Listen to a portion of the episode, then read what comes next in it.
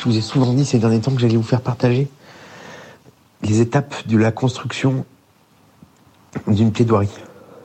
Et euh, c'est un exercice un peu intime pour moi, mais j'ai besoin de vous le faire partager. Et en fait, le, truc, c'est que je suis effrayé, je suis terrorisé par l'idée de, de, la feuille blanche.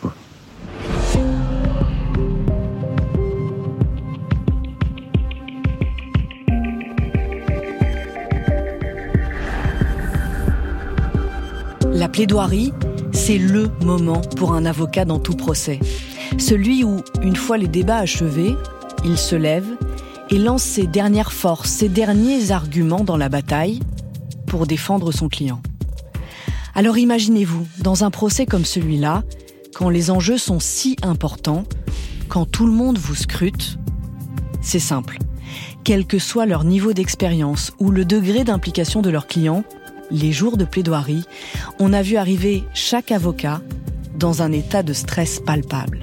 Xavier, je vous le rappelle, défend l'accusé Mohamed Amri, belgo-marocain, 27 ans au moment des attentats. Il est accusé de recel de terroristes pour avoir été récupéré Salah Abdeslam à Paris dans les heures qui ont suivi les attentats. Mais aussi, et même surtout, parce que ce sont des faits plus lourdement condamnés, d'associations de malfaiteurs terroristes, pour avoir aidé les frères Abdeslam à louer des voitures, des voitures qui serviront ensuite aux commandos terroristes. Aux côtés de Xavier pour défendre cet homme, maître Negara Eri. Vous allez entendre parler d'elle dans cet épisode. Et bien sûr, vous allez beaucoup entendre Xavier sur la préparation de sa plaidoirie.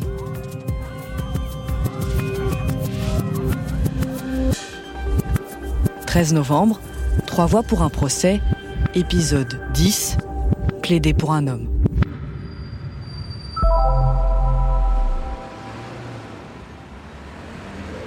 On est le 18 février, il est 13h20.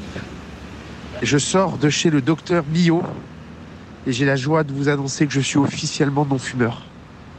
Je tourne la page de 25 années de tabac. Et puis j'ai aussi une autre petite annonce à vous faire, c'est que j'ai entamé la, préparation de, de ma plaidoirie. Et j'ai envie d'innover euh, en préparant un petit peu les choses différemment. Et aussi, pourquoi pas, bah, vous faire partager cet exercice passionnant. Je vous embrasse. On est le 18 février, il est 13h26. Bravo Xavier pour euh, ces résolutions euh, d'une vie sans cigarette. Et hum, moi, ça m'a toujours euh, profondément intéressé de savoir comment ça se préparait une plaidoirie, donc partage avec grand plaisir. Juste pour dire que moi aussi, ça m'intéressait de savoir comment on préparait une plaidoirie. J'avais l'image de Xavier Nogueras buvant plein de whisky en écoutant du Jean-Jacques Goldman. Je pense que ça doit pas être ça, parce que sinon tu t'y prendrais pas quatre mois à l'avance. Ou alors ça risque d'être vraiment déglingué à la fin. Je, vais euh, partir euh, la semaine prochaine euh, à côté de Quimper, euh, en face de, l'océan, pour euh, jeûner pendant six jours. Je vais profiter de cette semaine pour remettre les choses en place dans ma tête, ramener quelques lectures, télécharger quelques albums sur mon appli de Deezer, me réécouter des vieux trucs, marcher, des petites randos, pas de bouffe, pas d'alcool, pas de cigarettes, pas de copines. Et je vais commencer à structurer des choses pour la plaidoirie qui partiront de Mohamed Amri. Quatre autres accusés font également partie du cercle rapproché des frères Abdeslam. Parmi eux, Mohamed Amri, 33 ans. La justice lui reproche entre autres d'être allé chercher son ami à Paris au lendemain des attentats. Mohamed Amri donnait des coups de main le jour en fumant du cannabis et le soir, souvent, il allait au casino ou faisait des maraudes pour le SAMU social de Bruxelles en tant que chauffeur. C'est d'ailleurs à la fin d'une maraude, vers 2 heures du matin, qu'il a pris la route pour Paris dans la nuit du 13 novembre 2015, alors que Salah Abdeslam venait de l'appeler à la rescousse pour le rapatrier. On est le 5 mars, il est 13h36 et je suis au cabinet je viens d'enchaîner les rendez-vous euh, depuis ce matin avec une patate, une pêche, une énergie, une motivation que je ne me connaissais pas ou que je ne me connaissais plus en tout cas. Je reviens d'une semaine de jeûne, j'en suis à mon huitième jour. Donc pas de cigarette depuis 15 jours, pas d'alcool depuis euh, une semaine. Euh, j'ai perdu 7 kilos. Et j'en ai profité, c'était surtout aussi pour me mettre un peu au vert et pour profiter euh, de ces moments pour commencer à réfléchir à ma plaidoirie. Je savais pas trop comment euh, j'allais euh, aborder la question. Et je pense qu'il faut trouver un axe central. Et cet axe central, je l'ai trouvé, je crois.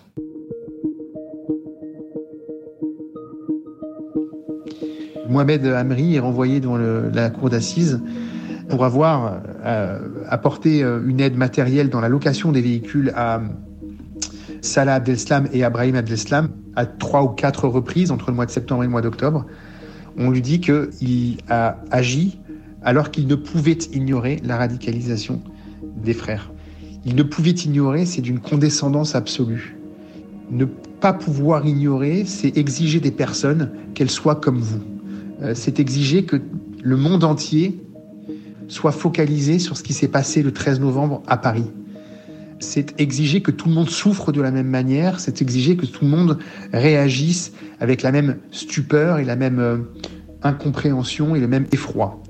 C'est une, pour moi, d'une certaine manière, une attitude très franco-française, parce que tout le monde euh, n'est pas, malheureusement, et c'est dramatique, je, l'entends, tout le monde n'est pas focalisé sur euh, les mots MAUX que peuvent subir ça et là tel ou tel pays. Mais nous, quand on souffre, il faut que tout le monde souffre avec nous.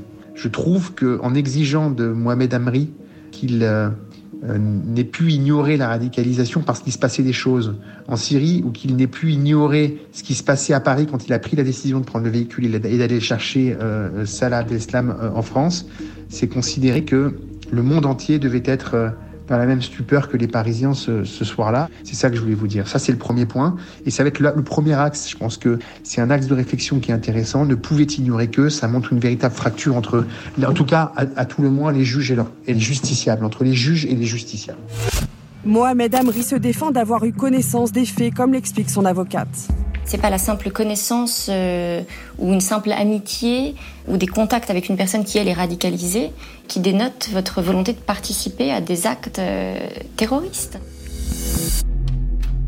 On est le 24 mai, il est 23h46. Je vous ai fait un, audio euh, à 5h du matin parce que je me suis réveillé hyper tôt, comme ça en sursaut. il y a un truc qui est enfin sorti comme une espèce de d'œuf beaucoup trop gros qui met des semaines et des semaines à sortir, mais qui fait beaucoup de bien. Mais je vais essayer de vous en parler. En fait, euh, j'ai beaucoup réfléchi à Mohamed Amri. J'avais besoin de, trouver un équivalent autour de moi, quelque chose qui euh, m'aidait à identifier son, parcours de vie. Et en fait, j'ai trouvé une, accroche qui me semble intéressante. Mohamed Amri, je pense que c'est une accumulation de circonstances extérieures qui font que, mise bout à bout, il se retrouve dans cette situation. Des choses complètement euh, involontaires et une espèce de, force du destin qui fait qu'il s'est retrouvé euh, dans cette situation. C'est un peu l'effet papillon. Et c'est ça mon point de départ. Mon point de départ, ça va être d'essayer d'expliquer que il y a un million de paramètres qui ont fait que Mohamed Amri s'est retrouvé à cet endroit-là, à ce moment-là, et a fait ce qu'il a fait, sans le comprendre, mais que sans enlever une partie de sa responsabilité, je, mets aussi beaucoup de choses sur euh, le hasard. Et ça m'aide aussi euh, juridiquement, en, traduction juridique, ça m'aide aussi à me convaincre et à essayer de convaincre la Cour euh, le cadre juridique dans lequel ils essayent de placer euh, des gens poursuivis pour association de malfaiteurs, il est complètement abscon, il est euh, complètement dénué de tout sens. La cour d'assises a interrogé aujourd'hui Mohamed Amri, l'un des Belges qui était venu chercher Salah Abdeslam à Paris dans la nuit, juste après les attentats pour le ramener à Bruxelles. À la barre aussi, ses proches, son père et sa femme. Bonsoir Charlotte Piret. Bonsoir. Des témoins qui décrivent un homme au quotidien des plus banals. Un quotidien qu'il partageait avec Tim, jeune belge converti à l'islam avant leur rencontre. Non voilé, je l'ai un peu porté, mais je ne le mets plus, répond la puéricultrice en crèche dont la vie de couple et le quotidien sont fouillés jusque dans les moindres détails. Vous vous disputiez souvent, parfois pour une chaussette mal rangée, on n'avait jamais vécu ensemble avant notre mariage. Sa consommation de stupéfiants aussi, c'était une source de discorde. Et le 14 novembre, quand il revient d'avoir été chercher Salah d'Eslam, il mange des œufs, c'est ça? Vous vous installez en face de lui? Je rangeais ou je faisais du ménage, je ne sais plus, mais il était très fatigué et restait silencieux. Invité encore à s'expliquer sur les anachides, ses chants religieux choisis pour leur mariage, ses recherches internet sur le ramadan, l'absence d'intérêt du couple pour l'actualité, y compris celle liée aux attentats. Je me suis rendu compte que ça faisait euh, hyper longtemps que j'avais pas cuisiné et je me suis réveillé ce matin avec euh, une forte envie de cuisiner. Et vous savez pourquoi? J'avais besoin de vous le dire. Parce qu'il y a un truc qui vient de se débloquer dans mon putain de cerveau. Crois que ça y est, j'ai ma plaide, les amis. Je l'ai. Je l'ai. Elle est là. Elle est là, la plaide. Elle est dans mon cerveau. Elle est architecturée. Et donc, du coup, ça va beaucoup mieux. Ah, putain, que ça va mieux. Ah là là là là, des semaines à galérer. J'étais pas bien. Et là, elle est là. Je vous embrasse. Le 12 juin, il est 20h57. Je plaide dans 48 heures. Je suis en flip, mais de. Je suis en flip de ouf, quoi.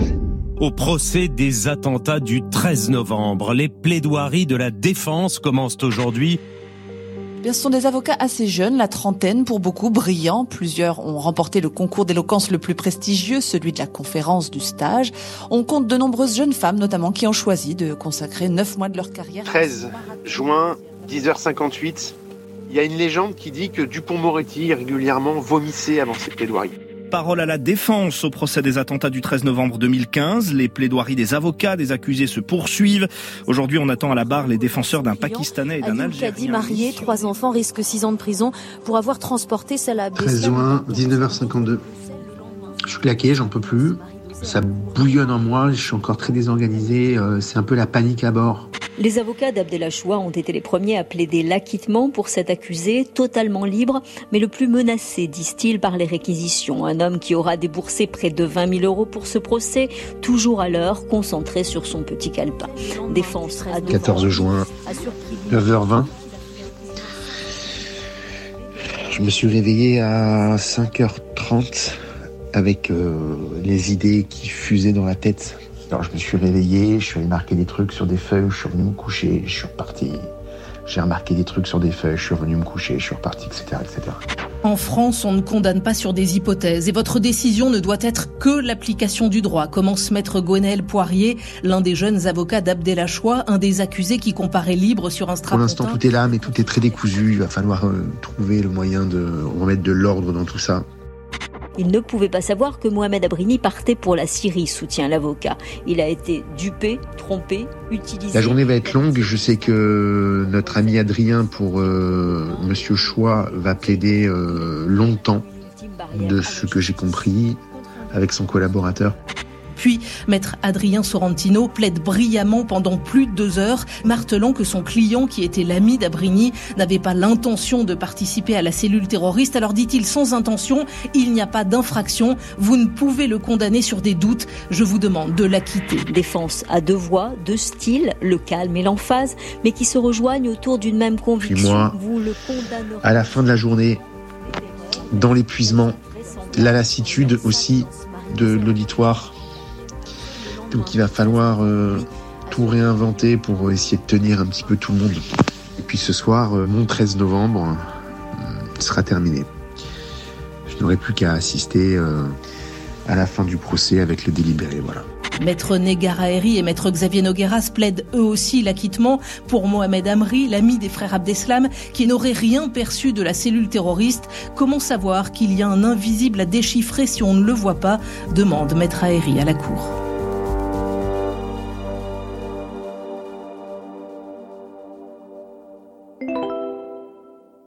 On est le 14 juin 2022, il est 22h47. Euh, je voulais euh, faire un petit point rapide sur ces plaidoiries de la défense que je trouve passionnantes. Euh, j'ai donc pu assister à ton ta plaide, ta plaidoirie, Xavier. Et j'ai trouvé ça génial. J'ai reconnu ce que tu nous disais avant le procès. Si tu regardes, c'est dans les premières choses que tu as pu nous dire. À savoir que tu es venu à ce procès un peu arculon, mais que tu voulais aussi un peu proposer aux gens quelque chose de didactique et un bilan euh, de toute ton expérience sur l'évolution du droit terroriste. Tu as commencé par ça et ça a été euh, très clair. Et ensuite, tu as enchaîné beaucoup plus sur ton client, sur pourquoi est-ce que tu pensais que ce qui lui était mis sur le dos était euh, trop important et aussi euh, sur sa capacité à être analysé par euh, les magistrats comme quelqu'un qui leur ressemble alors qu'en fait il y a une incompatibilité entre les deux. Et voilà, cette plaidoirie tout ressemblait, c'était très vivant. Et j'avais l'impression par certains moments d'en avoir entendu une partie.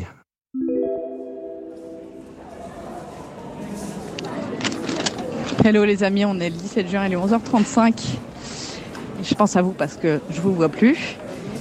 Arthur, toi, je sais que tu es par Mont et par Vaux en ce moment pour le boulot. Et Xavier, tu fais le mort. Euh, j'imagine que c'est un peu la redescente. J'imagine aussi que c'est lié au fait que tu n'as pas fait la plaidoirie que tu avais envie de faire. Et que c'est pas facile à encaisser ou admettre ou je sais pas. Enfin bref, je sais pas trop comment tu vas, mais j'imagine que c'est peut-être pas au top. On est le 20 juin. Il est 8h53. Euh, je suis euh, en train de partir au palais de justice. Je vous avais pas trop reparlé, mais j'ai un sentiment un peu mitigé sur euh, nos passages avec les gars. Mais je trouve que c'est, il n'y a pas pire que de se de se poser la question de savoir si ce qu'on a dit était bien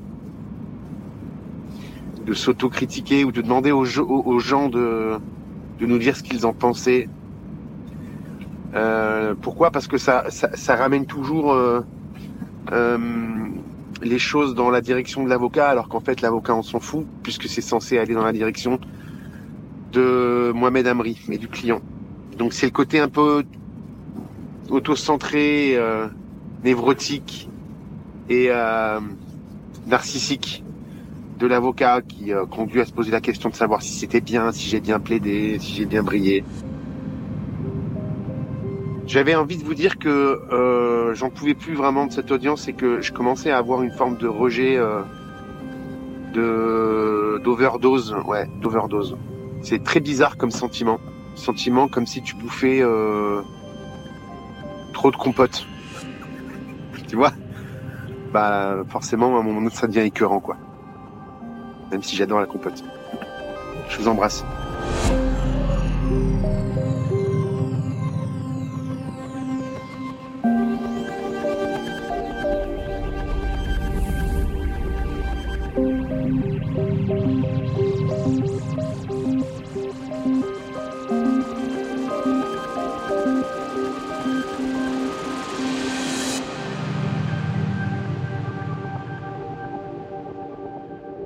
Dans le prochain épisode, ça y est, la fin approche, et avec lui le verdict. Alors on s'interroge sur le sens de la peine. 13 novembre, Trois voix pour un procès, est un podcast original de France Inter.